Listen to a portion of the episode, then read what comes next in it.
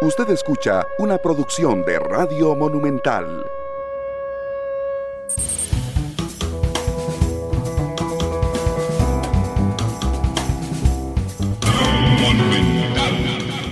La radio de Costa Rica, 2 de la tarde con 4 minutos. ¿Qué tal? Muy buenas tardes. Yo soy Randall Rivera. Bienvenidos a Matices, eh, donde analizamos todos los temas que son noticia en Costa Rica y en el mundo. Quiero recordarles todas las plataformas en las cuales pueden comunicarse con nosotros. Estamos transmitiendo a, eh, a través del Facebook en vivo. Ahí, por supuesto, pueden hacer sus comentarios. Yo aquí estoy viendo la transmisión. De hecho, ya vi que arrancamos hace unos 10 segundos. Ya hay unas 50, 60 personas con nosotros. Les agradezco además siempre estar atentas a este, eh, a este tema, agradecerles sus reportes de sintonía y también por ahí pueden hacer sus consultas y también las pueden hacer a través del WhatsApp al 899-35935, aquí del otro lado todo el teléfono, así es que el 899-35935. Desde los inicios de la humanidad siempre hemos soñado con un montón de cosas eh, yo me imagino a nuestros antepasados soñando con volar como lo hacían los pájaros, por supuesto, y muchos siglos después del inicio de la humanidad lo conseguimos. Después nos llenaba de incertidumbre una eh, nuestro satélite natural que brillaba por las noches eh, en la historia y logramos llegar a la luna en algún momento miles de años después. Y hemos logrado también tomar eh, aterrizaje ya, bueno, no se dice aterrizaje, lograr asentarnos en la superficie de otro planeta. Eh, y en ese instante, por primera vez en la historia de la humanidad, hay tres misiones al mismo tiempo en Marte. Eh, y entonces a mí esto me parece fascinante, se los confieso, y le pedí a Johan Carvajal, que es doctor en sistemas espaciales del Instituto Tecnológico de Costa Rica, que nos acompañara a hablar de este tema. Y en unos minutos también estará Andrés Mora, que es un científico costarricense que trabaja en la NASA, que nos acompañará unos minutos también. Johan, ¿cómo estás? Bienvenido a Matices, ¿qué tal? Hola, ¿cómo les va? Espero que, me escuche bien. Ando aquí con, el protocolo porque estoy en la oficina en Cartago, entonces eh, espero escucharme bien. Muy bien, gracias a Dios. Te escuchas bien, de hecho le iba a contar a la gente, porque aunque solo Johan se ve en la cámara, está en, una oficina, seguramente con más gente, y por eso anda la, la, mascarilla y está nada más y nada menos que en la provincia más bonita de, de Costa Rica. Johan, en términos generales, yo estoy fascinado, te confieso, con esto. Una misión de la NASA, una misión china, una misión de Emiratos Árabes Unidos al mismo tiempo ya en, en, en, en Marte. Me parece que es lo más cerca que podríamos estar en algún momento de imaginarnos a los seres humanos en Marte. Eh, para un científico como vos, especialista en sistemas espaciales, ¿qué significa, Johan, este paso para la humanidad? Yo estoy exagerando y estoy feliz por nada, realmente ha sido un paso muy importante. Sí, no, realmente uno tiene que estar feliz porque no es fácil enviar una misión que tiene que no solo llegar, sino que desplegarse de manera autónoma. O sea, estamos hablando de que cuando enviamos un cohete y enviamos una misión espacial a la Luna o a otro planeta, eh, tenemos que confiar mucho en la ingeniería que hay detrás de esos sistemas. Entonces, eh, uno envía una misión como esta que es súper compleja y tiene que confiar en la calidad de, eh, de las pruebas que se hayan hecho y de la programación y de todos los materiales que se implementen en el sistema para que lleguen y funcionen tal cual se han diseñado. Entonces realmente uno tiene que estar feliz porque estaba leyendo un día de estos que solo el 40% de las misiones enviadas a Marte han sido exitosas. Entonces, que tengamos el Perseverance aterrizando el jueves pasado este, es un éxito, ¿verdad? Es, es una de esas misiones dentro de un margen pequeño, porque pueden pasar muchas cosas mal durante un, durante un viaje entre un planeta y otro planeta. Entonces, debemos estar alegres por esa, por esa misión. Indudablemente, déjame saludar a, las personas que ya nos están haciendo el reporte de sintonía. Arturo Bremer está en Facebook, Jenori Cordero también, William Daniel Barrantes en Esparza, Álvaro Agüero que nos reporta sintonía, Gonzalo Luna también que nos acompaña, Yamilet Muñoz, eh, Cherita, gracias, hoy es café. Gracias por el café, Cherita. Eh, a Marco Vargas, a Cintia Malabasi en Desamparados, a Carlos Muñoz en Washington, a Tecnosur, que nos reporta sintonía, eh, Elizondo, Randall Elizondo Gamboa, ah no, Elizondo Gamboa, este, eh, Mario Roku, Rebeca Ramírez, David Bonilla, Norman Moya, Rebeca Ramírez, Yalena Gómez, bueno, un montón de gente que está con, nosotros. Para imaginarnos la... A mí un día se me calentó el carro y realmente no sabía qué hacer. Ahora, ahora calcular, viajar 480 millones de kilómetros, esa es la distancia. 480 millones de kilómetros. Posar en la superficie marciana un vehículo, en el caso de la misión de la NASA, de una tonelada de peso, que tiene, entiendo, una velocidad de viaje de 20 mil kilómetros que hay que reducir en su, en, su aterrizaje. Se dice aterrizaje, ¿verdad, Johan? Se dice amarizaje y en esa, se, se reduce durante el ingreso a la atmósfera. Claro, durante el ingreso a la atmósfera se reduce de 20 mil kilómetros por hora a la velocidad en la que yo camino. Ajá. ¿Cómo se logró esto? En el caso de Perseverancia, que, es lo más que tiene Perseverancia, la, misión de la NASA. Hay, hay dos misiones más que ahorita hablaremos de ellas. Sí, bueno, e, este aparato, ¿verdad? Es un, es un carro, ¿verdad? Básicamente como si agarráramos un, un RAV4 y lo enviáramos a Marte, ¿verdad? Entonces, Imagínense agarrar un carro de una tonelada, ¿verdad? Ponerlo en la punta de un cohete, lanzarlo, ¿verdad? Hay que hacer cálculos porque normalmente hay que buscar en qué momento Marte y la Tierra están en una órbita, si no la más cercana, la que es más eficiente en términos de energía para, para poder hacer, digamos, las órbitas necesarias, porque lo que se hace es se manda el cohete que pasa por el Sol y después tienen que eh, atrapar la órbita de Marte justo después de pasar por el Sol. Entonces, estamos hablando de que no viaja en línea recta, sino que viaja haciendo órbitas por la Luna, órbitas, digamos, eh, por el Sol y usando la misma gravedad del Sol para poder atrapar, por decirlo así, o alcanzar la órbita de Marte. Ya solo ese diseño de órbitas es bastante complejo. Entonces se envía este, este dispositivo que pesa una tonelada y llega, entra a la atmósfera de Marte, que es una atmósfera que es muy liviana, o sea, es como el 1% de la, de la densidad de la, de la Tierra. O sea, si la comparamos con la de la Tierra, la atmósfera de Marte es un, solo un 1%.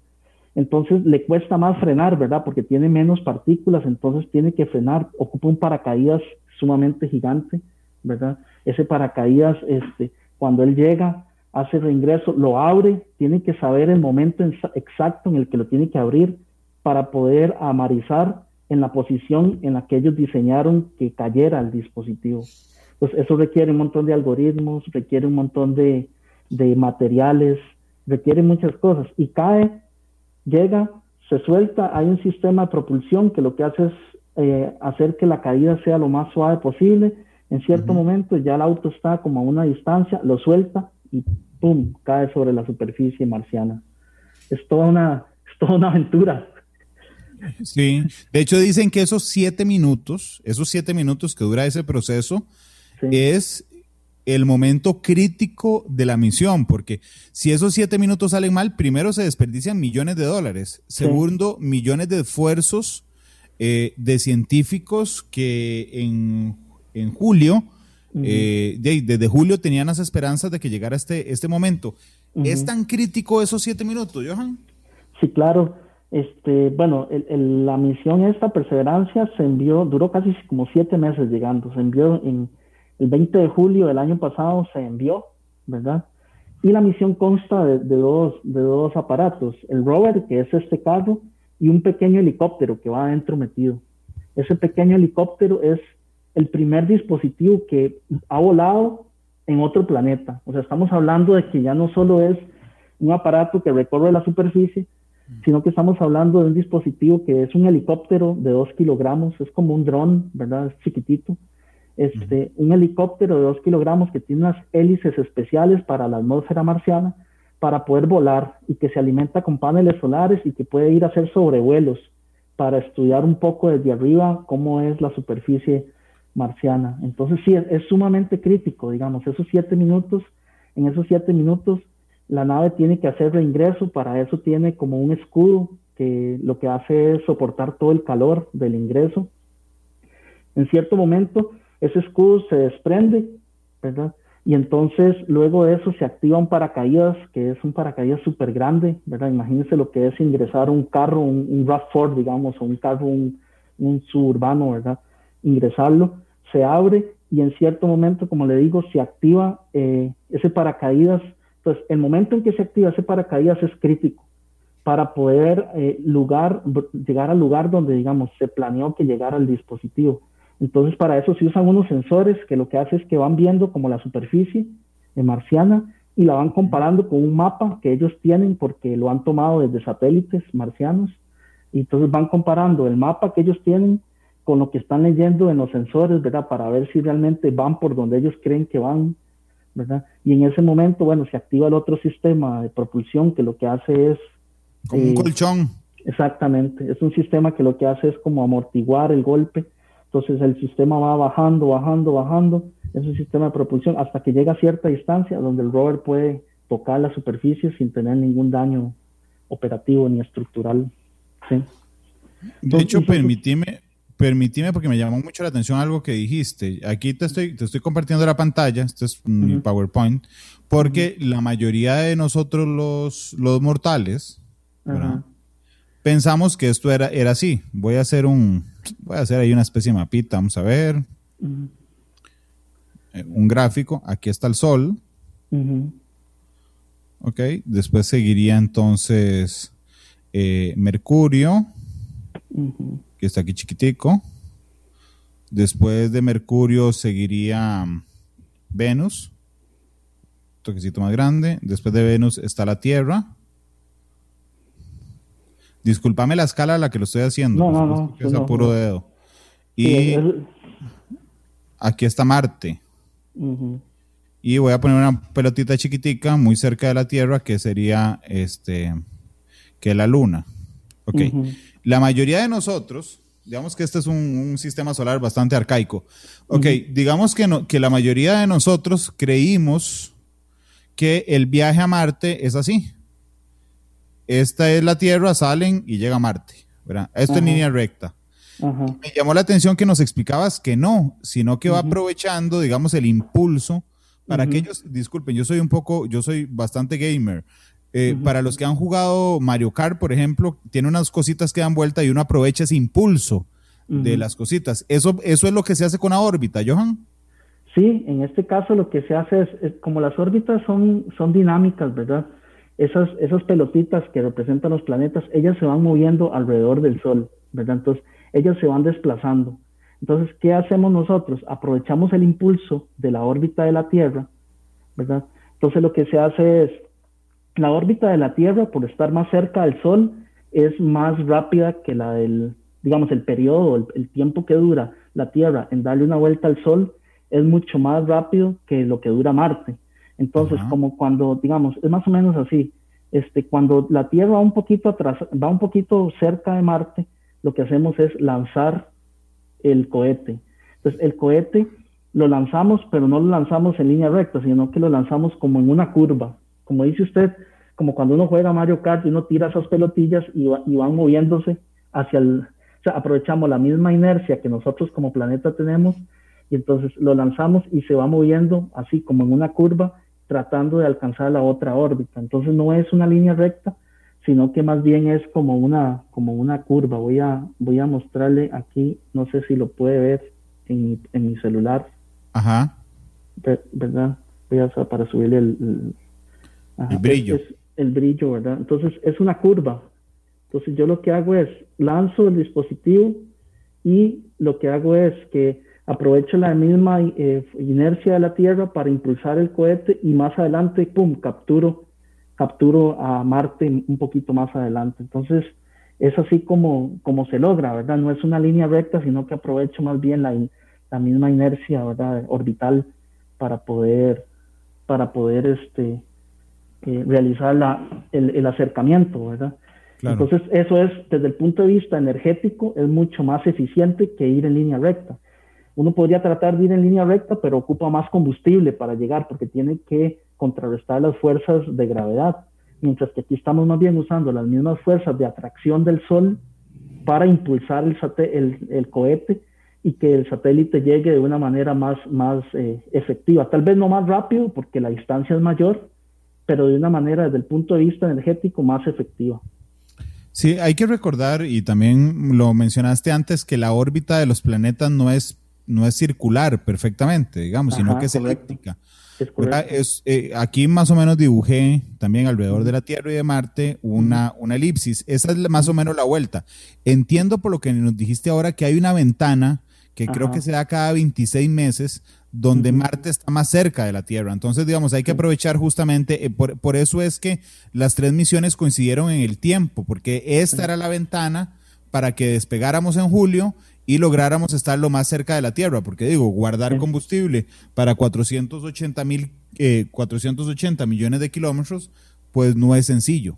No, no es sencillo, definitivamente. Por eso es importante tener esas ventanas de lanzamiento porque esas ventanas de lanzamiento permiten optimizar el uso del combustible para llegar correcto. Ok, y entonces me queda, no, lo sabía, pero ahora me queda claro que aprovechamos, digamos, esa inercia de la órbita para impulsar. Exactamente. La, otra pregunta, Johan, es, es cómo hacemos, o sea, cómo hacemos para guardar combustible, para generarle a los dispositivos combustibles que nos aguanten 480 millones de kilómetros, pero además que nos soporte para que trabajen allá también. Eh, ¿qué, usamos de combustible? Sí, bueno, este, lo que se hace es que tenemos en este caso eh, diferentes fuentes de energía, ¿verdad? Entonces, el cohete por sí solo tiene un sistema de propulsión eh, que puede, hay diferentes tipos de propulsión, puede ser propulsión química, o propulsión eléctrica, ¿verdad? Que es como, por ejemplo, el motor que desarrolla el, el doctor Franklin Chang, que es un, lo que se hace, se toma un gas, ese gas se ioniza, o sea, se, se calienta, por decirlo así, y entonces cuando el gas se calienta, entonces él empieza a moverse y las partículas cuando se mueven las sacan por un tubito y ese tubo genera como un chorro. Entonces ese chorro lo que hace es propulsar, porque en el vacío no hay, no hay nada, ¿verdad? Es vacío. Entonces ese chorro lo que hace es eh, propulsar y entonces lleva uno la nave hacia donde uno quiere que vaya, ¿verdad? Entonces eh, usamos la fuerza de la gravedad más la fuerza de la propulsión para llevar el, para llevar, digamos, el, cohete en la dirección hacia la que nosotros queremos atrapar, por decirlo así, eh, Marte.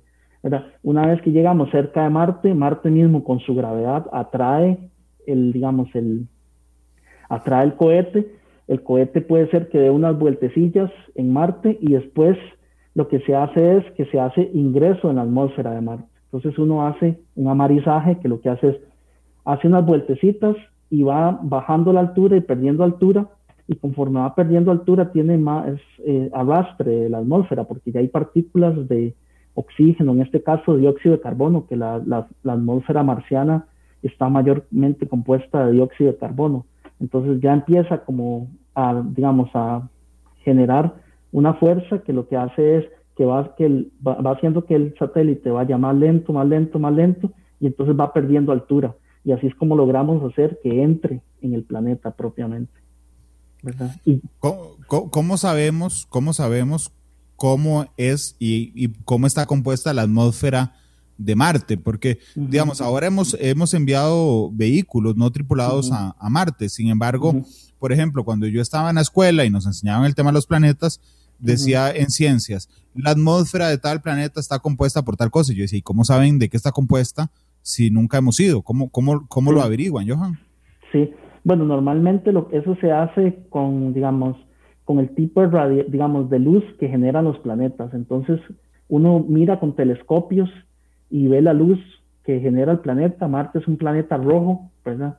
Entonces uno ve los colores que ese planeta genera y de acuerdo a los colores uno puede saber cuáles son los, digamos, los elementos que irradian ese tipo de color.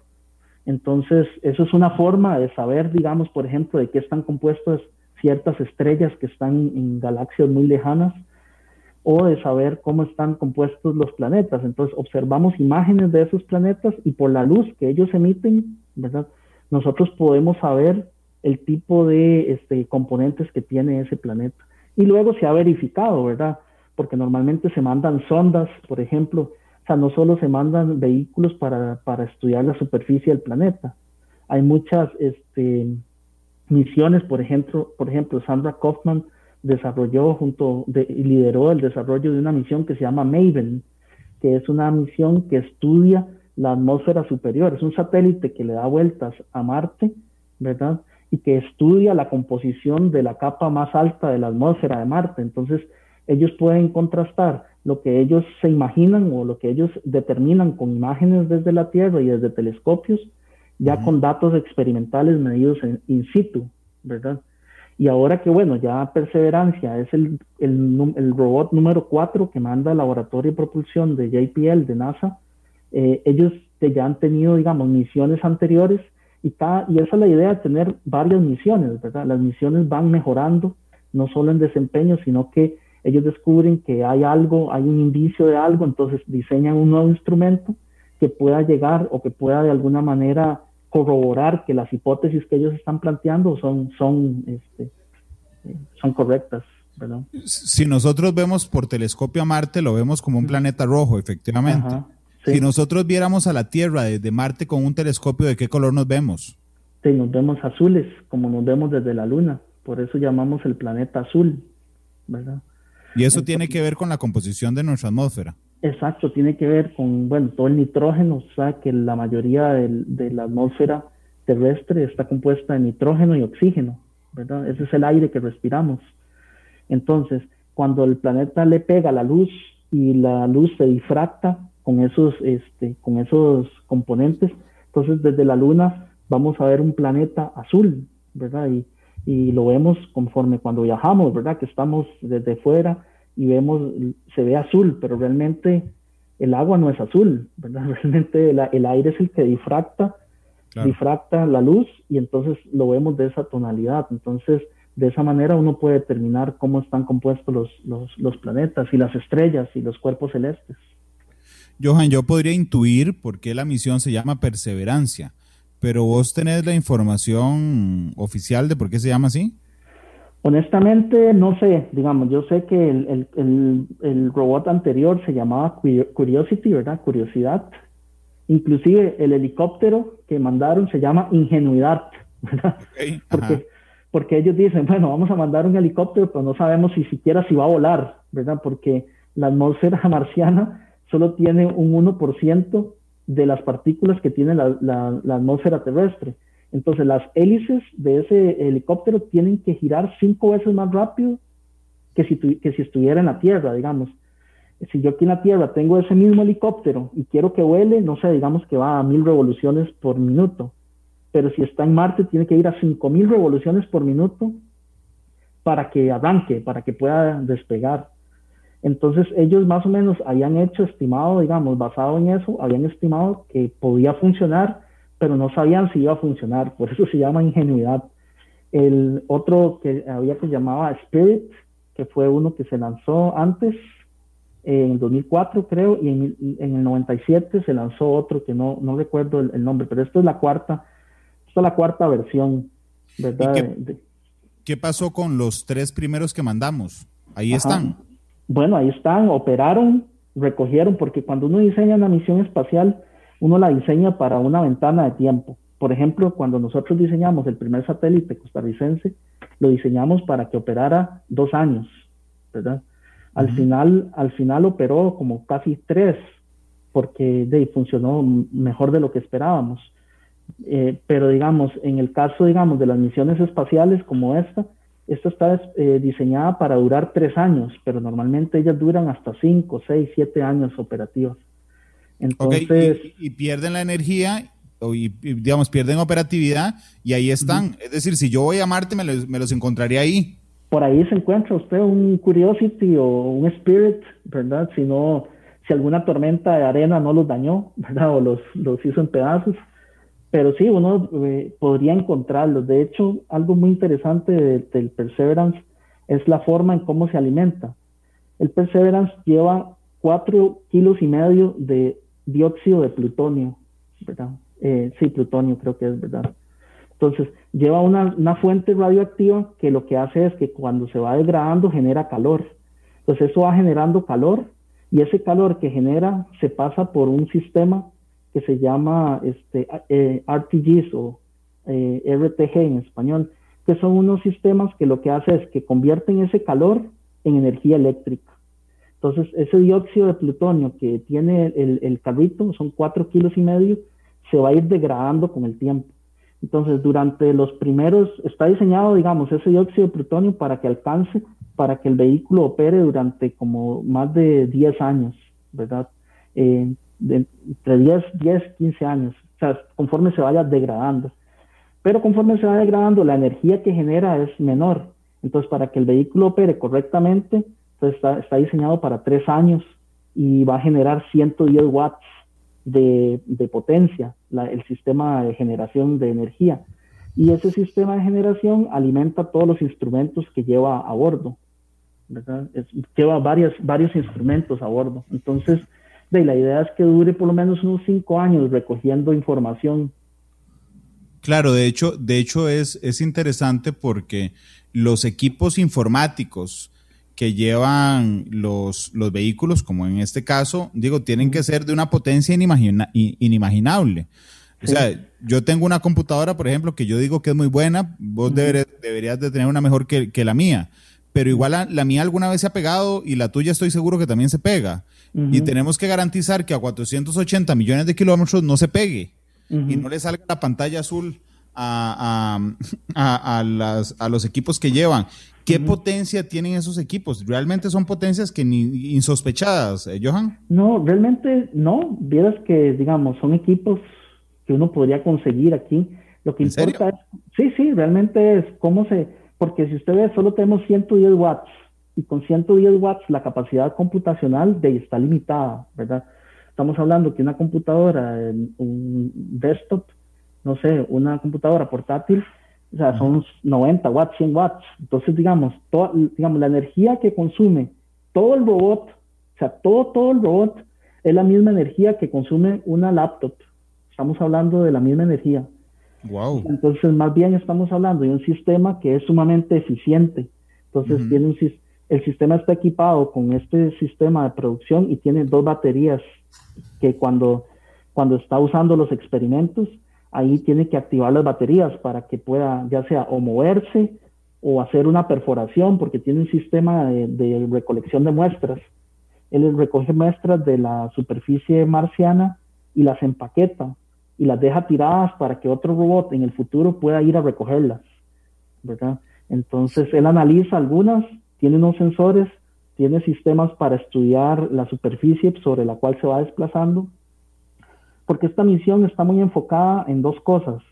Eh, uno es que va a probar un sistema para generar oxígeno en Marte. Como yo le dije, la atmósfera marciana es una atmósfera que está compuesta mayormente de dióxido de carbono. Y los humanos, los humanos, porque hay todo un programa de la NASA para llevar humanos a Marte en, en el 2030 y más allá, ¿verdad? Entonces el programa se llama el programa Artemis. Ese programa lo que busca es que podamos establecer este, colonias terrestres en Marte. Para eso primero se van a establecer a nivel intermedio colonias terrestres en la Luna y luego posteriormente se van a establecer colonias terrestres en Marte. Pero entonces para que puedan vivir esas personas ahí ocupamos oxígeno y no podemos llevar el oxígeno desde la Tierra, ¿verdad? Tenemos que encontrar una manera de producir oxígeno in situ, ahí en Marte. Entonces se les ocurrió a ellos una, una, forma muy interesante, ¿verdad? A ellos digo yo la NASA. La NASA desarrolló un sistema que toma el dióxido de carbono que hay en toda la atmósfera marciana, eh, llega ese dióxido de carbono y lo descomponen. Entonces, lo, realmente hay un sistema que es como una bomba que lo que hace es confinar las partículas de CO2 y rompe un enlace. Y entonces se genera monóxido de carbono y y un, este, y un átomo de oxígeno ese átomo de oxígeno se saca por un sistema que ellos tienen, como un nanocicatos, se saca, entonces por un lado se expulsa el monóxido de carbono y por otro lado se saca el, oxígeno. Y es un sistema que puede generar como 20 gramos, es un sistema pequeñito a escala, que podría generar unos 20 gramos como por hora, creo, de oxígeno. Entonces, eh, la idea es probar que ese sistema funciona para en el futuro enviar un sistema ya más grande, que pudiera, digamos, por ejemplo, producir oxígeno y almacenarlo en unos silos o en un tanque gigante para que cuando ya lleguen este, eh, establecimientos humanos a Marte haya una fuente de oxígeno, digamos, un, haya una, no sé, un, un, un poquito de oxígeno ahí para que ellos puedan operar, digamos. Claro. De hecho, déjame, Johan, a esta hora 2.34 aquí en San José y en Cartago, donde está Johan, eh, 12.34 en California, donde está Andrés Mora, que es un científico costarricense que trabaja en la NASA y que tenía una ventana de tiempo, igual que, que, Marte cerca de la Tierra, para acompañarnos eh, y, que ha participado, por supuesto, del diseño de algunas misiones. Eh, Andrés, ¿me escuchás por ahí? Hola, sí, buenas tardes por allá. Bueno, por acá también. ¿Cómo están? Acaba de ser tarde allá, Andrés. Muy bien, gracias. Gracias por acompañarnos. ¿Cómo estás? Muy bien, este, Johan, ¿cómo estás? Hola, pura vida, Andrés. Qué gusto verlo. Y bueno, como siempre. No me digan que son amigos. De ahí la comunidad. Desde el rato. Sí, sí, no, no, lo dudo. Andrés, eh, yo estoy fascinado realmente con lo que está pasando. Este, digo, eh, yo creo, a mí siempre me ha, me ha llamado enormemente la atención eh, la carrera espacial como tal, pero además vivo en un momento, supongo que a ustedes también nos apasiona, mucho más, en los que hay tres misiones simultáneas eh, operando en Marte. Uno en órbita, otro en atmósfera, que ahora, ahora hablo con, de eso con Johan, y otro posado sobre eh, la superficie marciana, que es perseverancia de la NASA. Entiendo y nos aclaraste cuando te, te, contactamos que vos no participaste directamente, digamos, del diseño de perseverancia, pero indirectamente has tenido algo que ver con todo este proyecto. Andrés, ¿me puedes contar, por favor? Eh, bueno, primero que todo, Randall, muchísimas gracias por la invitación, por el tiempo y este, déjame eh, contar aquí un poco la historia. Eh, como decís vos, eh, sí, yo no estuve directamente eh, involucrado con el desarrollo o el diseño de Perseverance o de Ingenuity. En lo que sí estuve eh, involucrado fue en un proyecto que buscaba ayudarle a evaluar cómo estaba volando el, uh, el, el uh, Ingenuity acá en la Tierra eh, dentro de las condiciones que se tienen que tener para que pueda simularse un vuelo en Marte. ¿verdad?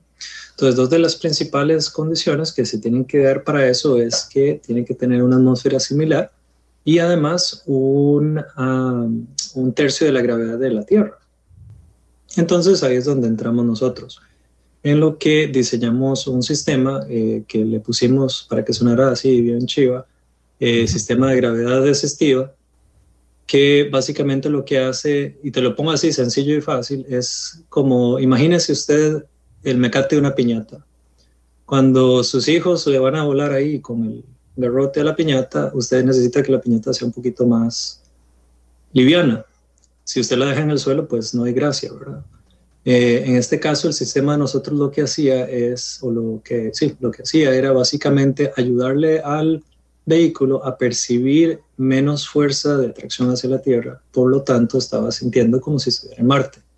Al fin, las fuerzas, eh, la fuerza de, de, de, empuje o de levante que tienen las aspas eh, que vuelan contra una contra la otra, eh, iban a producir el misma cantidad de fuerza del levante, de empuje hacia, pues de hacia arriba, eh, que se percibiría en Marte, pero gracias al, al, sistema que nosotros hicimos, este mecate de piñata que le digo yo, este, el sistema iba a poder ser eh, evaluado como si fuese una simulación, en, como si estuviese en Marte. Entonces, esa, ese sistema este, fue propuesto para que fuese puesto dentro de la cámara presurizada de, que se tiene allá en, uh, en JPL.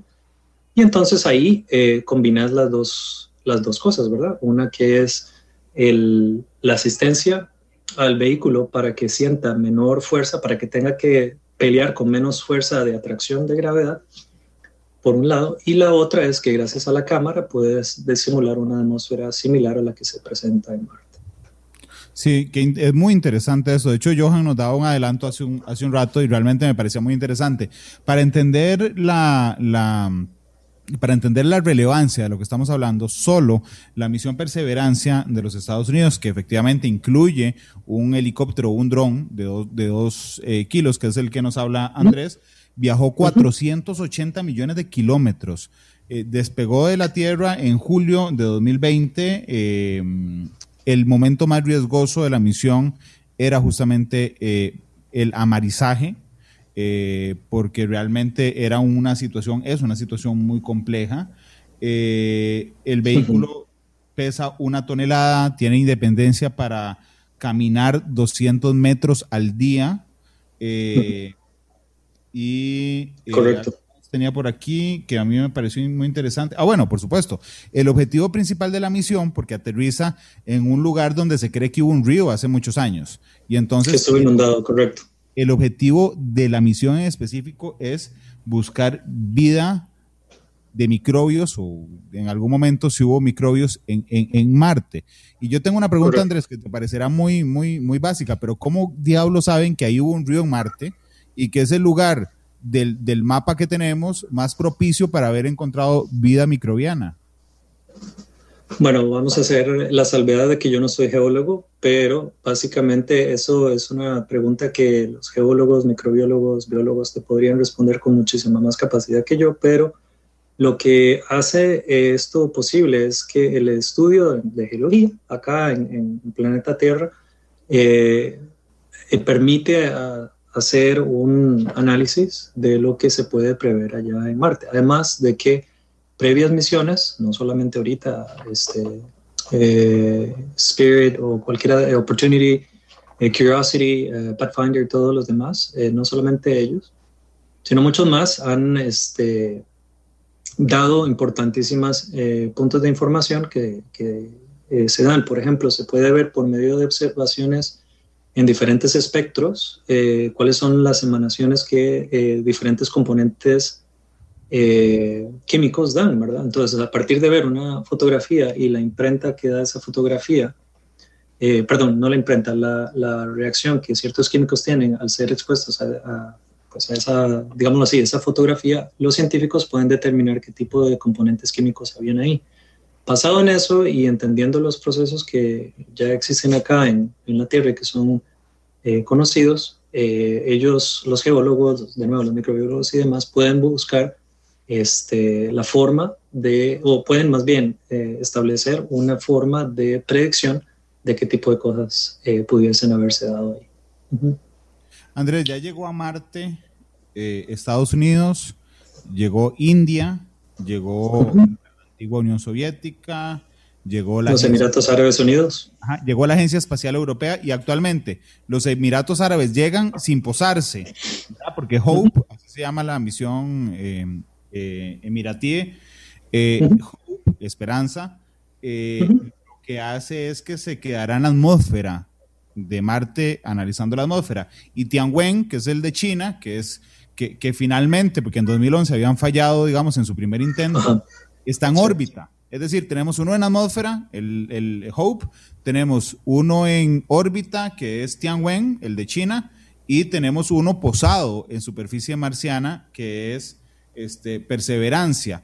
Para la ciencia, ¿esto qué significa? Realmente, y te pregunto con toda sinceridad, son apoyos conjuntos, es decir, lo que encuentre Hope le va a servir al resto de científicos del mundo, lo que encuentre Tianwen eh, le va a ayudar al resto de científicos y lo que encuentre perseverancia también, o estamos en una competencia espacial eh, parecida a la Guerra Fría, Andrés? Yo no siento que estemos llegando a una competencia de ese nivel de la Guerra Fría. Yo siento que eh, una de las cosas, a partir de, pues de observar cómo este tipo de colaboraciones internacionales y nacionales y demás, eh, creo que por eso es que yo digo que juntos somos mejores, ¿verdad? Eh, siempre es mejor cuando se tiene colaboración. Vos, vos puedes ser muy bueno en, en algún tipo de, de campo, yo puedo ser bueno en otro y cuando unimos esos esfuerzos, este, los resultados van a ser siempre mejores. Entonces yo creo que aquí no es necesariamente una competencia. Este, definitivamente eh, eh, ha tenido que aprender de, de, ISA y de NASA y NASA ha aprendido de ISA y así. Entonces si, si uno se aísla y de esa forma busca hacer una competencia en la que yo soy el mejor y no le voy a compartir a nadie nada mis conocimientos, este, esa es una forma muy rápida de, de, perder, digámoslo así, para esa persona o esa institución o ese lugar que se aísla. Siempre el, intercambio de ideas, el intercambio de resultados siempre va a ayudarle a todos y, y, por eso es que yo creo que no estamos cerca de una, de una competencia de ese tipo. Eh, además de que no hay, no hay políticas en este momento que estén como en los 60, que sí había una política pre, pre-espacial, ¿verdad?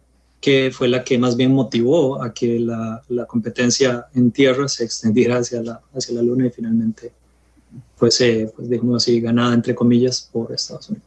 Claro, y además, bueno, si yo estoy aquí en Costa Rica, puedo ver por, internet lo que transmite perseverancia. Si estuviera en Shanghai, lo puedo exactamente ver igual. Si estoy en Moscú, lo puedo ver igual. Es decir, no hay restricciones respecto a la información. Andrés, yo sé que solo nos podías acompañar unos minutos. Yo te tengo una pregunta más y le iba a decir a Johan que, que si tenía alguna pregunta, digo, tal vez como se conocen, se la podrían hacer en Face, pero les agradezco que se la hagan aquí al, al, aire. Este, Andrés, pero si logramos, si logramos como seres humanos conseguir pruebas de vida microbiana en Marte, actual o antigua, ¿qué significa eso para la humanidad? Pues algo esperable, ¿no? Yo creo que es algo esperable. esperable. Eh, totalmente. Para mí es, es tener un ego increíblemente indeseable el que nos creamos la única especie que pueda existir en el universo. Creo que eso es una visión muy, muy corta, ¿verdad? Yo, yo creo, de hecho, no sé, en Europa, con el... Europa, ¿verdad? La, la, la luna, no el, no, el continente. Sí, no el continente, ¿verdad?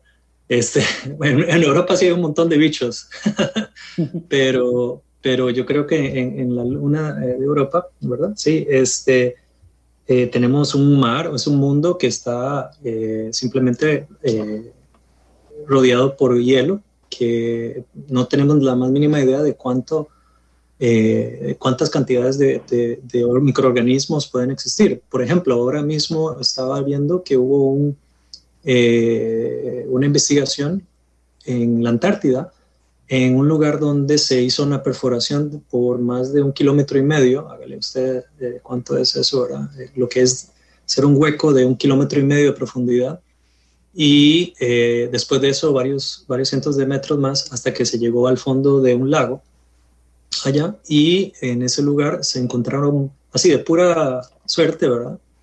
se encontraron esporas que estaban amarradas fuera de la de, una piedra donde justamente chocó la, la, sonda. Entonces, e, e, en ese momento la gente no, se podía creer que en un lugar donde no hay luz, donde ha estado cerrado por su eternidad eh, y, donde pues no hay, no hay este, gran interacción no se esperaba nada, existieran esporas. Entonces, imagínense si aquí mismo en la Tierra, donde hay ese tipo de condiciones, existe la vida, ¿cómo va a ser posible que tengamos una visión tan, tan, tan miope de no esperar, ¿verdad? Tener ese tipo de, encuentros. Claro, sería algo fascinante. Me imagino que, que, nos abriría la mente y cambiaría, habría un impacto enorme en cómo vemos y cómo percibimos las cosas. Eso creo que es lo, lo, lo más importante de, de, lo que es la exploración, porque sencillamente no sabemos qué va a venir. Y nada más para terminar, una última cosa es que el Ingenuity va a ser la primera, el helicóptero, va a ser la primera eh, misión en la que vamos a tener un, eh, un helicóptero o un eh, vehículo que vuele en otro cuerpo celeste que no sea la Tierra. Hemos hecho ya otras maniobras de, de, salto, pero no vuelo sostenido como se espera hacer. Entonces esto es algo que es completamente nuevo. Me parece fantástico y, y una de las cosas que pues lo emocionan a uno como, como pues roboticista. Indudablemente, sí. Aquí en la Tierra tuvimos que esperarnos casi 8000 años desde el inicio, digamos, de, la historia hasta poder hacer volar algo, ¿verdad? Imagínate que en, que, que, en Marte, desde la primera vez que llegamos hasta poder a, volar algo, pasaron solo unas décadas. Y eso es muy interesante. Yo comparto con vos la, la impresión de que, de que no podemos tener el ego tan grande de, de creer que, son, que somos únicos. Pero también, también en algún lado, mi parte más romántica dice, uff, ok, si hubo hace muchos años en un, en un planeta así, ¿será este el futuro nuestro, digamos, eh, dentro de millones de años? ¿Será este el futuro, terminar como un planeta de estos? tomando en consideración que nuestra atmósfera, por supuesto, eh, relacionada con la de Marte, eh, en, en, lo particular, es completamente diferente. Eh, Johan, te pedí que... Perdón, Andrés, ¿me ibas a decir algo? no, nada más para terminar con, para, para terminar con ese comentario que me parece súper sano, y es que yo creo que si no cuidamos nuestro ambiente, para allá vamos. Y no hay millones de años, sino en cientos. estamos efectivamente haciendo eso y si no tenemos cuidado, pues eso es lo que vamos a llegar.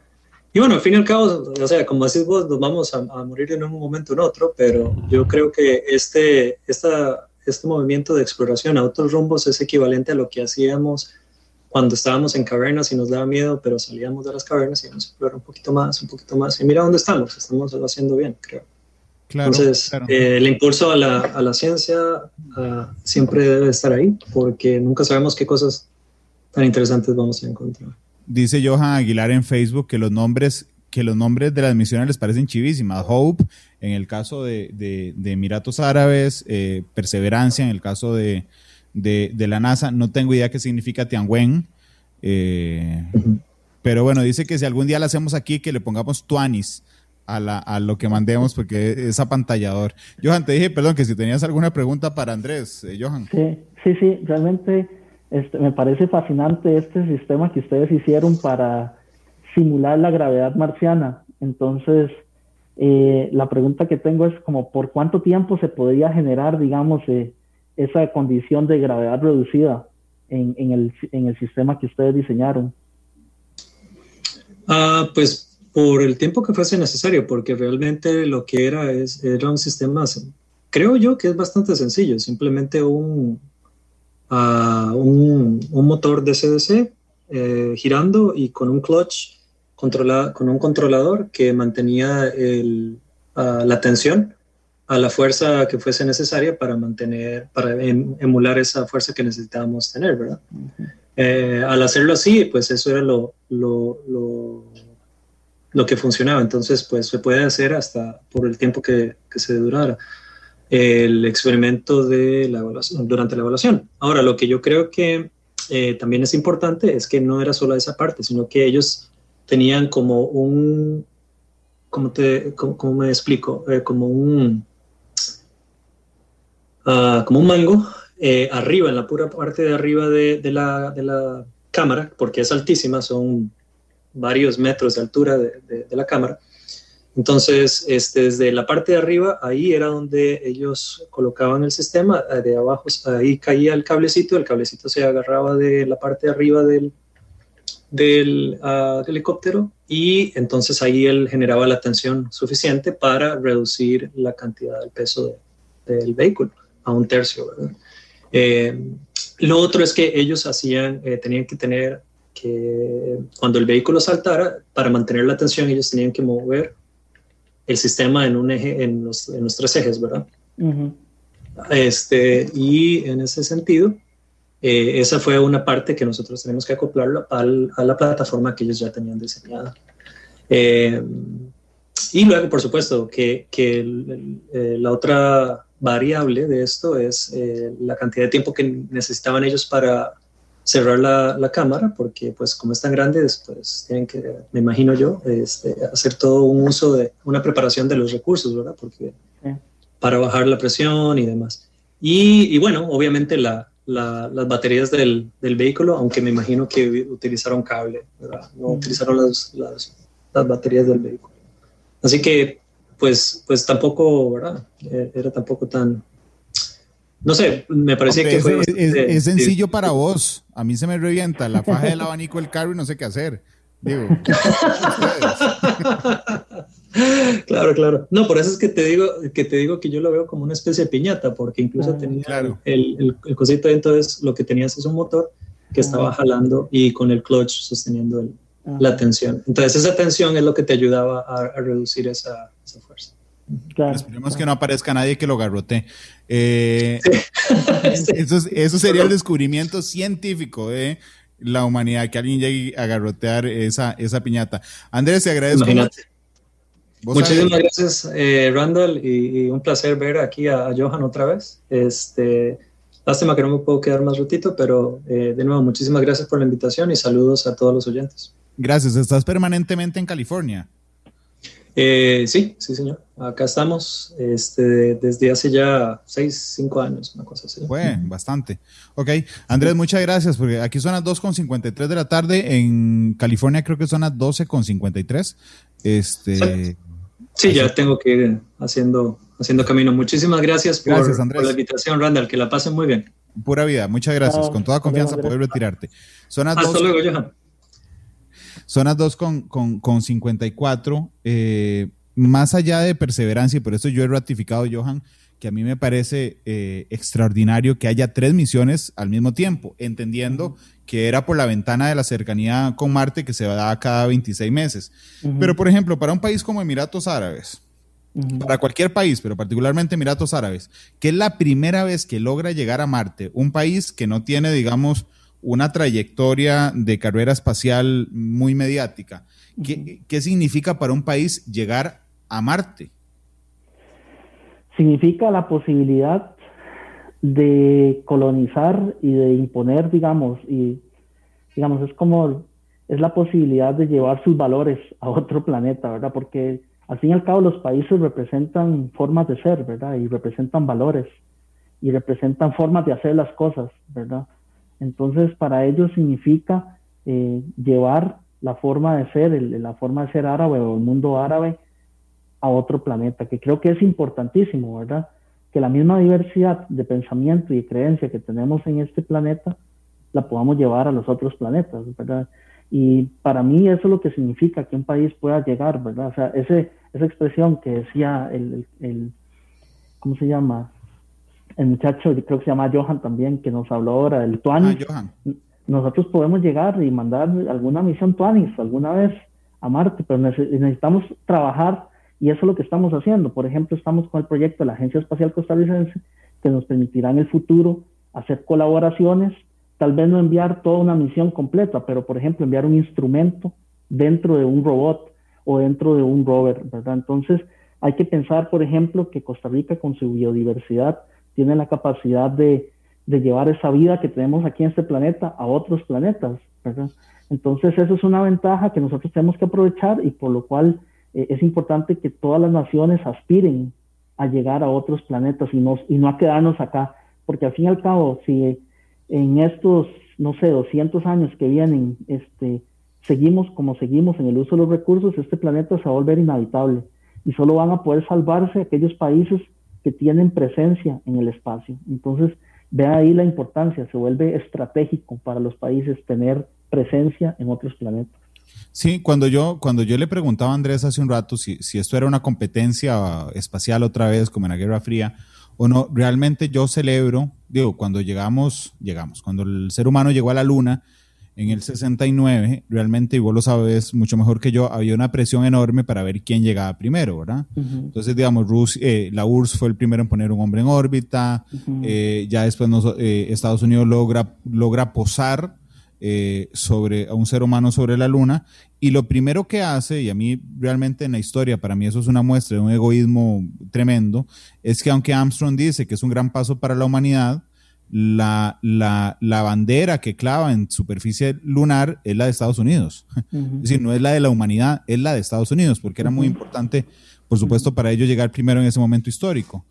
Hoy, hoy la importancia, y eso yo creo que es digno de resaltar, no hay ninguna bandera en suero marciano. Eh, eh, es decir, hay una, hay una nave de la agencia estadounidense, que es la NASA, que además está hecha con aportes de científicos de todo el mundo. Digo, Andrés es una muestra, eh, ¿verdad? Pero al mismo tiempo está Hope de Emiratos Árabes en atmósfera, sin pintar ahí. Llegamos primero Emiratos Árabes y, Tianwen de, China está en órbita sin poner una bandera ahí. E, e, es decir, es más, ahora sí, ahora sí podría ser un gran paso para la humanidad y no necesariamente un gran paso para un país, eh, Johan. Sí, yo creo que la digamos, el discurso ha cambiado, ¿verdad? La primera era espacial, ahora estamos en, la segunda era espacial. La primera era espacial era por un tema geopolítico, ¿verdad? Y ahora estamos en una segunda era espacial que tiene que ver con el tema de supervivencia y recursos. Entonces, estamos pensando en que llegar a otros planetas es fundamental para que nosotros como raza humana tengamos un plan B en caso de que no podamos recuperar la Tierra ¿verdad? Entonces, eh, desde esa perspectiva tenemos que trabajar juntos, como dijo Andrés. Es la única forma en que la humanidad puede tener una opción de plan de escape, por decirlo así, si tuviéramos que llegar a irnos de este planeta por las condiciones eh, de contaminación, por el exceso, excesivo uso de recursos, la contaminación de los mares, todo eso que estamos haciendo acá. Entonces tenemos que buscar una forma, un mecanismo para garantizar de que la especie humana va a poder tener de alguna forma un plan de escape, ¿verdad? Eh, Johan, ¿cuál es el planeta que más se parece a nosotros? Porque incluso en el tamaño, digamos, Venus es muy parecido a la Tierra en el tamaño. Marte es mucho más pequeñito que la Tierra. Sí. Este, pero no sé si las características, por supuesto que no habrá ninguno exacto a nosotros, pero algunas características podrían hacer más viable o menos viable la vida en otro planeta. ¿Cuál es más parecido en el caso de los que tenemos más cerca, Venus o Marte? Eh, Marte, por el tema de, bueno, hay un tema que es en la dura, las temperaturas, ¿verdad? O sea, en Venus la temperatura es demasiado alta. Sí, y no hay forma de evitar eso. No, no hay forma por la cercanía con el Sol, ¿verdad? Entonces, digamos, eh, eso es un problema para el establecimiento de, de, colonizaciones o establecimientos humanos. Marte más bien es un poquito más frío y entonces desde esa perspectiva permite este y tiene más o menos una órbita que es un poquito más grande que la de la Tierra, o sea, los años marcianos, ¿verdad? O los días marcianos que se llaman soles, los soles marcianos, son un poquito más grandes que los de la Tierra. Entonces, en términos de, por decirlo así, de ambiente, eh, Marte es un planeta mucho más eh, parecido a la Tierra que Venus. sí, claro, porque, porque estaba revisando la temperatura media de Marte, ¿verdad? Son 50 grados bajo cero. Ajá. Pero bueno, con 50 grados bajo cero, igual que aquí en la Tierra, cuando vos tenés frío, te la puedes quitar abrigándote. El calor no te lo puedes quitar de ninguna manera, ¿verdad? Este, entonces es viable de alguna manera en verano. Dice, dice en la información que en verano incluso podría alcanzar 20 grados bajo cero. Ya esa es soportable, digamos, para el ser humano. Este, pero en el caso de Venus, la temperatura es de 452 grados Celsius. Eh, realmente es absolutamente inviable. No, no, ahí usted llega y se desintegra. Con solo entrar a la atmósfera, se vuelve, se, se vaporiza. Claro. Dice, aquí nos estaba contando Noel Calderón que Tianwen, que es, la, que es el nombre de la, de la misión china, eh, significa preguntas al cielo. Entonces, de está, chiva. Eh, perseverancia, la estadounidense, esperanza, la emiratí, y eh, Preguntas al Cielo, la, China. Cuando leí, y lo leí en la, en la BBC, digo, lo refiero para que vean que es un medio serio, eh, la BBC dice, bueno, nos cuenta que esta misión de Emiratos Árabes despegó de Japón. No va a posarse sobre Marte, sino que estará dando vuelta en la atmósfera durante un año, pero no un año nuestro, sino un año marciano, 687 días nuestros. Eh, y decía, será la primera vez que se analice a profundidad la atmósfera marciana.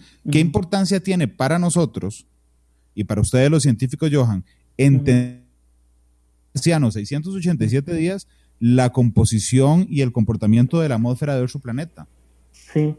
Bueno, como igual que en la Tierra, eh, poder comprender la estacionalidad es importante, ¿verdad? O sea, cuando uno analiza un año completo, uno ve que hay hay temporadas de calor, hay temporadas de frío, ¿verdad? Entonces poder entender la estacionalidad es sumamente importante. Lo otro es que, digamos, es importante ver, digamos, la, variabilidad del comportamiento, por ejemplo, de la atmósfera.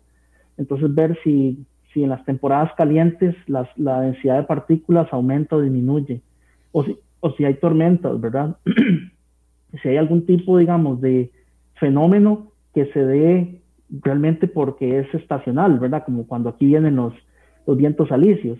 Entonces hay que ver si hay tiempo de tormentas o no. Entonces el poder tener un, año completo, por decirlo así, nos daría la posibilidad, y probablemente sean más de un año, ¿verdad? Ellos diseñaron para un año, pero probablemente el sistema soporte más de un año. Entonces eso nos va a permitir encontrar patrones de comportamiento del planeta que de alguna manera nos va a permitir entender mejor el ambiente al que vamos a ir a trabajar.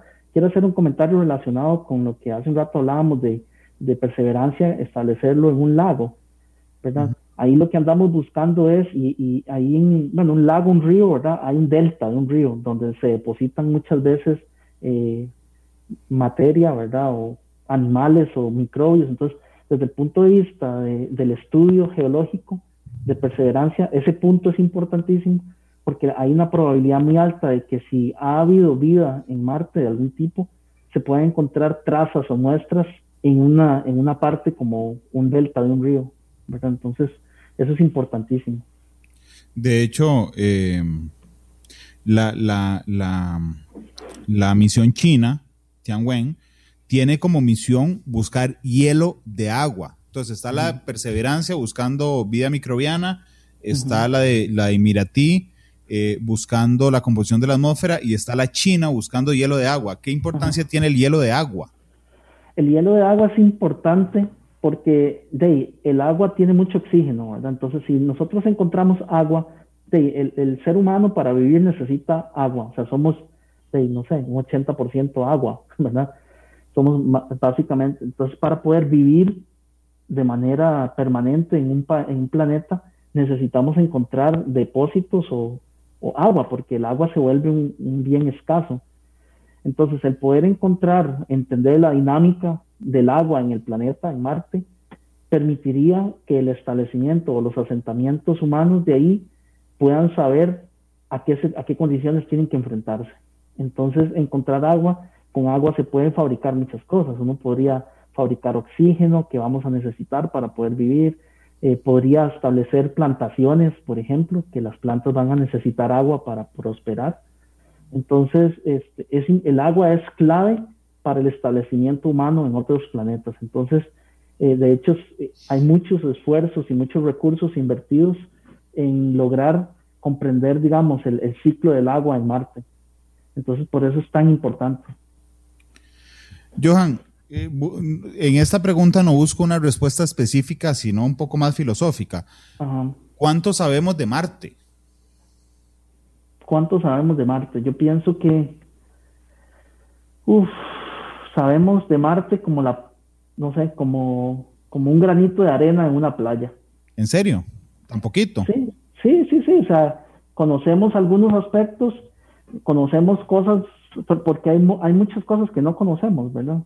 Yo siento que, y además el conocimiento es infinito, ¿verdad? Si vemos el conocimiento, el conocimiento es infinito. Entonces, eh, entre más estudiamos algo, menos lo conocemos. De hecho, eso pasa cuando uno cuando uno hace, no sé, una tesis y entre más estudias un tema, claro, te salen un montón de dudas después. Menos sabe, ya uno, sabe menos, ¿verdad? Uno cree que sabe menos porque más, más preguntas y más dudas le salen. Entonces yo, yo creo que sabemos bastante poco, pero lo suficiente como para ir este, estableciendo, digamos, eh, mecanismos de colonización.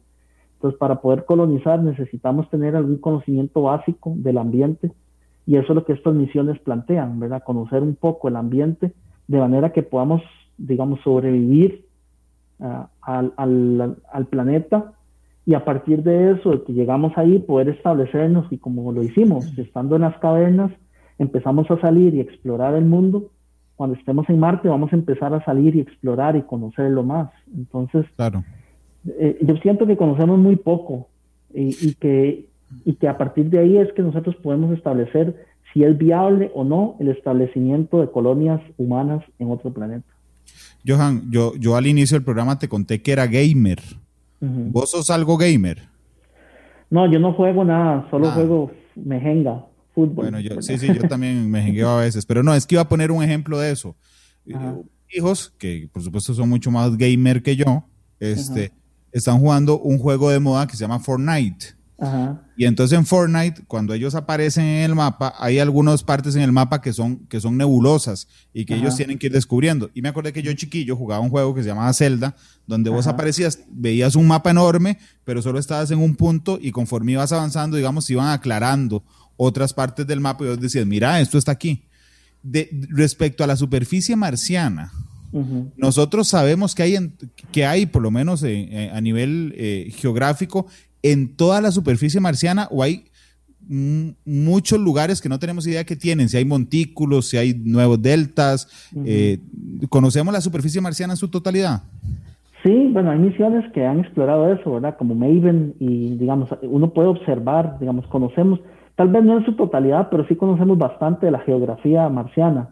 Pero una cosa es ver una foto del volcán Arenal y otra cosa es ir y explorar y entender la geología del volcán Arenal, ¿verdad? Claro. por, eso te pregunté en la forma, porque ahora alguien hizo una pregunta eh, y yo realmente aprovecho incluso para hacer las preguntas que a mí, mis preguntas, que yo digo, mm, esta pregunta yo, yo se la voy a hacer a Johan y va a decir, Johan, ¿quién fue más, más baboso? Este, una pregunta tan, tan lógica, pero realmente hay un montón de cosas que no entendemos los demás y que, y que yo aprovecho para preguntar aquí. Decía alguien, por ejemplo, si viene una misión de otro planeta a, la Tierra, ¿verdad? Y aterriza en medio de la Antártida, que es probable que viendo la Antártida llegue a conclusiones muy, muy, muy preliminares, ¿verdad? Decían, mira, la Tierra está cubierta de hielo o está prácticamente deshabitada, ¿verdad? O llega a una parte de Siberia o de Alaska que va a decir, no, aquí no hay nadie porque está deshabitada. Y si empieza a recorrer otras partes de la Tierra, se dará cuenta que sus primeras conclusiones estaban equivocadas. Eso podría pasarnos a nosotros en otros planetas. Es decir, podríamos estar simplemente en una, no, que aparezcan marcianos verdes ahí agarrando la, piñata a golpes, sino que estemos centrados, digamos, en un espacio geográfico desconociendo otro montón de cosas, tal vez haya un lago, no sé, se me ocurre, un lago en algún lugar, un, lago activo en algún lugar que no, que no conozcamos. Eh, eh, ¿Eso podría pasarnos en Marte o no? Ya tenemos realmente controlada, digamos, la superficie, por lo menos de manera visual. Sí. A Marte se conoce bastante bien la superficie, por eso es que se eligen esos puntos de amarizaje, por ejemplo. Entonces, con las misiones de observación que hemos lanzado, ¿verdad? Como Maven o inclusive esta misma Hope, que tienen, que tienen cámaras, esas cámaras nos permiten ver la superficie marciana, saber dónde hay una montaña, dónde hay un valle, dónde hay un río, etcétera, etcétera. Entonces, lo que se hace es que uno formula hipótesis, uno dice, bueno, si aquí en la Tierra en cerca de los deltas de un río, pensemos que vemos, eh, vemos el, desde el espacio y vemos el delta del río Terra y vemos ahí el delta de ese río y nosotros decimos, bueno, si yo mando una misión ahí, la probabilidad de que encuentre vida es muy alta, ¿verdad? Muy, muy alta, porque si usted ve, digamos, esa zona sur, en esa parte es donde está la concentración más alta de biodiversidad. Entonces uno hace ese tipo de exploraciones de manera informada, o sea, uno primero hace una exploración general para ver, digamos, posibles puntos de interés y a partir de ahí es que uno decide, ok, esta misión la vamos a enfocar en estudiar el delta del río Terra o el delta de este lago que se cree, ¿verdad? Por estudios previos que fue un lago de agua, de agua, agua natural, ¿verdad? Agua, agua terrestre, agua es agua, ¿verdad? Un, un lago de agua. Entonces, eventualmente ellos dicen, bueno, estudiemos esta zona porque en esta zona hay, hay probabilidad. Y eso lo hacen, bueno, basado en estudios teóricos de geólogos y de todos los equipos que tienen las agencias espaciales eh, destacados para formular hipótesis, ¿verdad? Porque por eso es importante la observación. El método científico siempre dice, usted primero hace observación. Entonces yo veo un planeta y establezco puntos de interés de ese planeta. Entonces yo, si yo veo la Tierra y yo soy un marciano y yo estoy ahí en otro planeta y empiezo a ver, a ver la Tierra, hago misiones para ver cómo ve la Tierra y de pronto veo puntos que son muy verdes como el Amazonas. Entonces yo, pum, mando una misión al Amazonas. Entonces, desde esa perspectiva, primero uno estudia el planeta desde afuera y luego llega hasta adentro. Si no lo vas a mandar al desierto de Gobi. Exacto, yo no lo, así, de buenas a primeras. Claro. ¿Quién, le pone nombres a los lugares que están en la, en, a los lugares en, en, los planetas o en la Luna, por ejemplo. En la Luna, eh, Apolo, eh, la misión de Apolo aterrizó en el mar de la tranquilidad o esta mm, eh, perseverancia, creo que se llama Gires, creo, no, no, lo anoté, pero tiene un nombre, el delta de ese, el lugar donde, donde amarizó. ¿Quién le pone nombre a eso? De ahí están los astrofísicos, ¿verdad? Que son las personas que estudian los astros, digamos, desde la perspectiva más teórica ellos le ponen nombre a los planetas y digamos, los que hacen la geología espacial, ellos de acuerdo, no sé, a, de, no sé, pueden elegir, es, es muy arbitrario, ¿verdad? Cómo le ponen los nombres, pero ellos, normalmente los equipos de investigadores son los que deciden qué nombre le ponen de acuerdo, no sé, a, algo que les gusta o algo que y se, y se oficializa, Johan. O sea, es decir, si Estados Unidos en su carrera espacial le puso a ese lugar de la, Luna el mar de la tranquilidad, después, no sé, Filipinas va a mandar una misión y entonces respeta ese nombre que se le puso. sí, sí, sí. Si el nombre se, si el nombre se propagó suficientemente, sí, ¿verdad? O sea, realmente yo creo que la gente empieza a conocer los lugares por como por como le dicen los que viven ahí o los que han ido ahí, ¿verdad? Yo vengo aquí a Cartago porque yo sé dónde queda Cartago porque la gente me dice que aquí es Cartago, pero si alguien, yo llego aquí, alguien me dice que es Punta Arenas y yo nunca he ido a Punta Arenas, entonces yo no sé, yo podría decir que estoy en Punta Arenas. Entonces, eso es muy arbitrario, ¿verdad? Eso lo, lo deciden los grupos de investigadores que, que estudian diferentes regiones de los planetas y de la galaxia. Eh, aquí pregunta eh, pregunta Noel Calderón eh, que, cómo, que cómo hacen los equipos en Marte, en este caso Perseverancia, para comunicarse con la Tierra. A veces yo tomo una foto en el celular y me queda movidísima y dura 10 minutos llegándole a la persona que se la mando y Perseverancia manda una foto, dura 11 minutos y sale casi perfecta. Y hay gente todavía que reclama que no vengan en 4K. Este, pero ¿cómo se comunica? ¿Sobre qué medio se comunica, Johan? Normalmente, digamos, Perseverancia tiene tres canales de comunicación. Eh, dos canales que son como más para transmitir comandos o transmitir información de operación y un canal que es para transmitir imágenes, porque Perseverancia está equipado no solo con cámaras, sino con micrófonos. Tiene un micrófono para escuchar, porque no sabemos cómo es el sonido en otro planeta. Entonces, Perseverancia tiene un micrófono también. Entonces, lo que se hace es que él tiene una antena y esa antena normalmente lo que hace es que se comunica con algún satélite de los de la NASA que esté dando vueltas alrededor de, Marte y transmite la información a ese satélite y ese satélite eventualmente puede transmitirla a la Tierra, ¿verdad? Esa es una forma de hacerlo. Otra forma es que él transmitiera directamente cuando esté en línea vista con la Tierra, ¿verdad? Entonces yo lo que sé es que estos, este Perseverancia tiene un sistema de transmisión que le permite este, enviar o establecer un canal de 2 megabits por segundo con la Tierra. Okay. Y, y, eso es algo importante, o sea, 2 megabits por segundo le permite a uno hacer streaming, básicamente, ¿verdad? Le permite a uno transmitir video en tiempo real, pero obviamente de los 8 minutos que tarda, no sé, en llegar la señal, vamos a tener un delay, ¿verdad? Vamos a tener un retraso de la información desde que sale de Marte hasta que llega a la Tierra. Entonces, estos sistemas normalmente, esas son las dos formas. Se puede establecer un enlace directo entre un punto de la Tierra y un punto de Marte, o se puede hacer un, enlace con un relay que se llama, que es que se transmite la información hasta un satélite, Maven o alguno de estos que tienen antenas más potentes y este lo retransmite a la Tierra. Entonces, probablemente ellos usan los dos. Tienen uno directo y si el directo falla, entonces hacen un relay que les permite les permite retransmitir la información al, satélite. Oli Vega Vargas dice saludos a mi amigo Johan de San Miguel de Pejivalle para el mundo. Ah, ese mismo, ahí nací yo. en San Miguel de Pejivalle. De Pérez de León, exactamente. Sí, en Pejivalle de Pérez de León. Johan, antes de ir a la, a la pausa, eh, Perseverancia recoge piedras, ¿verdad? las, las, las, empaca, las encapsula y después tendríamos que irlas a recoger.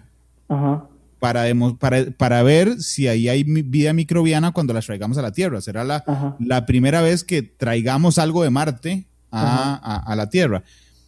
¿Ya se está trabajando en la misión para ir a recoger esas piedras? ¿Cuándo se tiene proyectada? ¿Qué se pasa? Sí, e, en el 2026. Para el 2026 se espera que llegue otro rover, pero este rover lo que va a hacer es, es, es, es un, no es solo un rover, es, un, es como el sistema que fue a la Luna, o sea, es un vehículo de navegación terrestre, por decir, bueno, marciano, ¿verdad?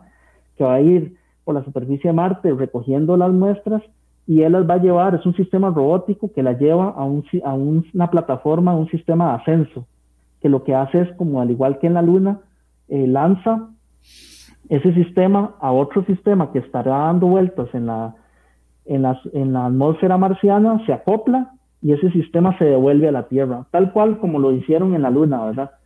Que la Luna pero será, pero será, digamos, un reto enorme. Así como fue un reto aterrizar y posarse en Marte, devolverse es un reto enorme. Es enorme y se espera que en 2026 eh, ese sistema llegue, todavía no, no sé el nombre, ¿verdad? Es un rover de recolección. Entonces ese sistema va a recolectar y va a meterlo en el otro sistema que va a enviarse a la atmósfera marciana, de ahí se acopla con una, una nave, por decirlo así, un cohete que se devuelve a la Tierra, hace reingreso en la Tierra y cae en algún lado, en el mar o en algún lado, y después hay que ir a recoger las muestras. Sí, así es. Oiga, tenés un fan club hoy en, Facebook. Dice Marlon Blanco que saludos a mi primo Johan. Ese es el primo. Siempre excelente estudiante y persona, dice. Eh, Johan, porque digo, no debe ser cómodo viajar siete meses en una, en una nave, pero ya es, ya es más probable mm, el momento, o más cercano el momento en que enviemos a seres humanos a Marte. Se espera que para finales del 2030, o sea, casi 2040, pienso yo que podemos, o sea, dentro de unos 20 años, tal vez podamos enviar personas, porque ahorita eh, nos vamos a enfocar en desarrollar toda la tecnología para poder ir a la Luna y vivir en la Luna un tiempo, ¿verdad? Ese, es, eh, ese es, el objetivo de la misión de la, de, de la carrera espacial hoy. Ajá, eso es lo que el programa Artemis, que es el programa de Estados Unidos de, de poblar la Luna, está haciendo. Entonces está desarrollando toda la tecnología necesaria para poder vivir fuera de la Tierra. Entonces, en la Luna, que es un, que es un punto intermedio, porque está cerca, podemos, o sea, si algo pasa, recuperar a las personas o tratar de recuperar a las personas lo más rápido posible. Entonces, desde esa perspectiva, lo que se busca es, este, primero, vivir en la Luna. Se espera que en el 2024 o 2026 la primera mujer eh, pise el, suelo lunar y luego de eso, para finales del 2030, eh, para principios de los 30, se establezcan colonias en la Luna y ya para finales del, del los 30, del 2030, 2040, podamos tener los primeros humanos viajando en una misión hacia Marte. Eso es como la expectativa. Bueno, imagínate el primer ser humano procreado en la Luna, por ejemplo. Sería... Sí, ya sería un extraterrestre, literalmente. Sí, sería el primer extraterrestre. este, Johan, déjame ir a la pausa comercial. Eh, regresamos con un minuto de cierre nada más. Te voy a contar que yo le pido a los invitados siempre que escojan una canción para cerrar el programa. Entonces, tenés, creo que son cuatro minutos de esta pausa comercial. Cuando, cuando regrese, te voy a pedir la canción con la que quieres cerrar el programa. Son las 3.21. Vamos a la pausa comercial y eh, ya volvemos.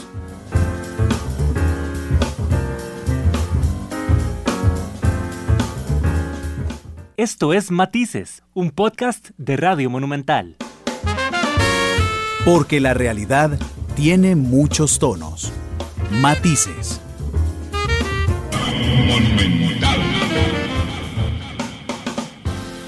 La radio de Costa Rica 3.27. Nos queda un minuto nada más de programa y yo quería preguntarle a Johan Carvajal, que es doctor en sistemas espaciales del Instituto Tecnológico de Costa Rica. Apenas arrancando el programa, alguien, no recuerdo cómo se llamaba, mandó un mensaje a Facebook diciendo, hola humanidad, tantos temas que tiene por resolver aquí y se concentra en llegar a otro lado. Johan, ¿por qué es importante que también nos preocupemos no solo por lo que está pasando aquí, sino por lo que por llegar a otro lado justamente? Sí, yo pienso que si uno se queda, se queda pensando en, estar aquí, se muere aquí y la humanidad, este, la humanidad tiene que seguir. Entonces, la única forma de poder trascender como especie es explorar lo inexplorado. Entonces, no podemos pretender que nos quedemos aquí a resolver todos los problemas para movernos al, a la siguiente etapa. Tenemos que ir eh, explorando, caminando, pero también resolviendo los problemas de acá a la vez. Entonces, la única forma de que una especie pueda trascender es que sea una especie exploradora. Pues la única, es, la única manera, no hay otra forma. Si nos quedamos pensando en resolver los problemas de la Tierra, nos morimos con la Tierra. Entonces tenemos que ser un poquito más visionarios, ¿verdad? En ese sentido. Johan, te agradezco muchísimo que nos hayas acompañado hoy y que hayas compartido con nosotros tus conocimientos. Johan, muchas gracias. Muchas gracias y hasta luego. ¿Qué, canción escogiste para irte? Escogí una de David Bowie que se llama Space Odyssey. Qué dicha que escogiste eso, Space Oddity, porque hace, hace rato Glenn me decía, pero ya sabe la canción Space Oddity de David Bowie. Yo estaba preocupadísimo porque dije, no, Johan va a escoger Humanos a Marte de Chayanne o Mi Marciana de Alejandro Sanz. Estaba preocupadísimo yo. Este, que escogiste bien, Johan. Inicialmente he escogido una de Pink Floyd, pero dura 23 minutos y es mucho tiempo. Sí, sí, sí, sí, nos hubiéramos pasado un, un, toque. Lo de Chayanne, por supuesto que es broma. Ajá, no, no, no, no. De hecho, de hecho, le hubiera dicho que no. ese, ese Mario fue el que vaciló en Facebook con eso. Este, David Bowie, despide Matisse. Johan, muchas gracias. Bueno, hasta luego. Que pasen feliz día y gracias a todos los oyentes por escucharnos. Gracias a vos. A las 2 de la tarde mañana en Matices estará el nuevo presidente del Colegio de Médicos de Costa Rica, que han, que han peleado muchísimo para garantizarle a la gente que está en la primera línea de lucha contra el COVID-19 en el sector privado, como los doctores, por ejemplo, que trabajan en clínicas privadas, también la vacunación. Y, conoceremos a don Mauricio, el nuevo presidente del Colegio de Médicos, que ya en alguna ocasión ha estado Matices como fiscal del colegio. Son las 3 con 30. David Bowie despide Matices. Hasta luego y feliz tarde. Este programa fue una producción de Radio Monumental.